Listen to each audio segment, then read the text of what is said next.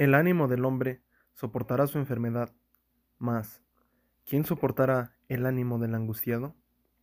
Proverbios 18:14 es la cita bíblica en la que estará basada esta vez el podcast que les compartiremos.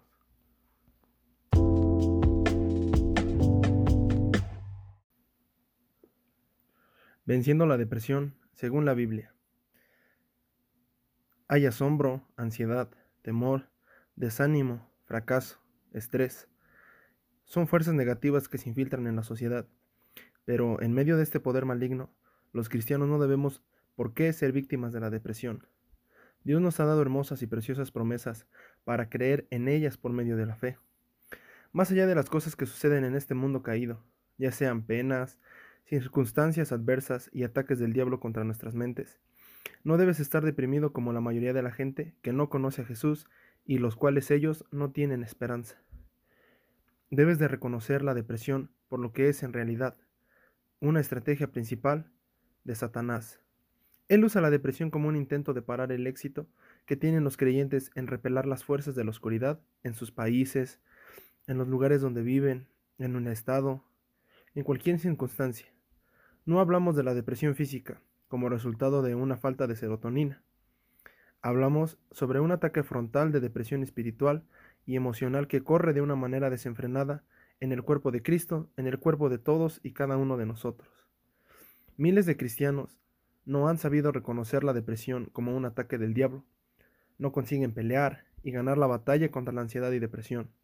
Por esta razón, están paralizados espiritualmente y no consiguen avanzar. Y eso tú lo, te puedes dar cuenta cuando miramos y estamos en todo alrededor de nuestros lugares, de nuestras iglesias, miramos a nuestros hermanos, y más en, esta, en este tiempo cuando nos ha atacado por, por, un, muchas veces lo que es el COVID-19. Y ya que dentro de la, de la iglesia muchos creen que la depresión es una reacción normal delante de las circunstancias y ataques del enemigo, ya sean problemas financieros, problemas de matrimonio, enfermedades, muerte de un ser querido, son los medios por los cuales Satanás acentúa su ofensiva.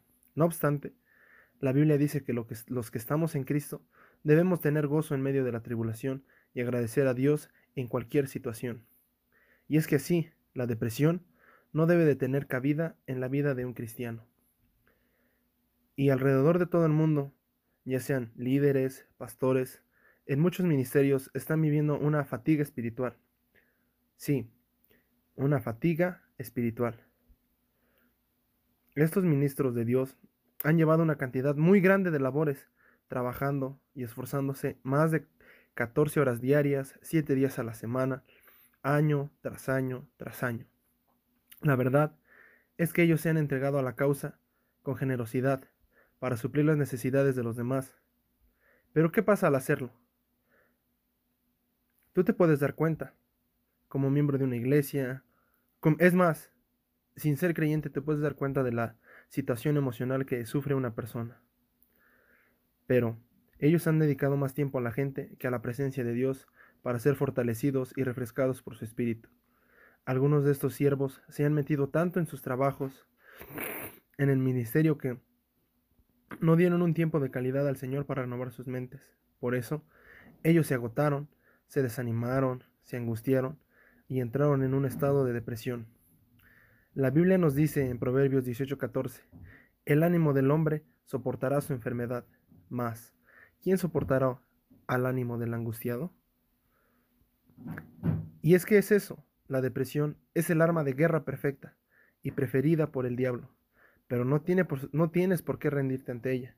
Dios ha dado su promesa que puedes tener en mente.